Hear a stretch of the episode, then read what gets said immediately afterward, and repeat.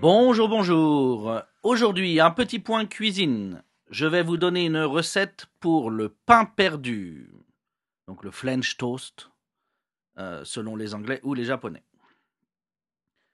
D'abord, le pain perdu, c'est du pain rassis, c'est-à-dire du pain trop vieux, imbibé d'un mélange de lait, d'œuf et de sucre qui est poêlé au beurre et saupoudré de sucre glace et de cannelle. Donc, étape 1. Mélangez deux œufs entiers, 50 g de sucre et 50 centilitres de lait dans un saladier.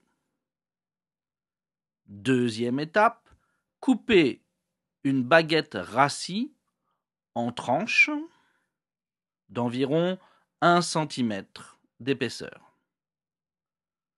Troisième étape, plongez les tranches de pain dans le mélange, dans le saladier, pendant quelques minutes. Quatrième étape, dans une poêle chaude, mettez une noix de beurre à fondre, puis faites cuire les tranches de pain pendant 3 à 4 minutes de chaque côté.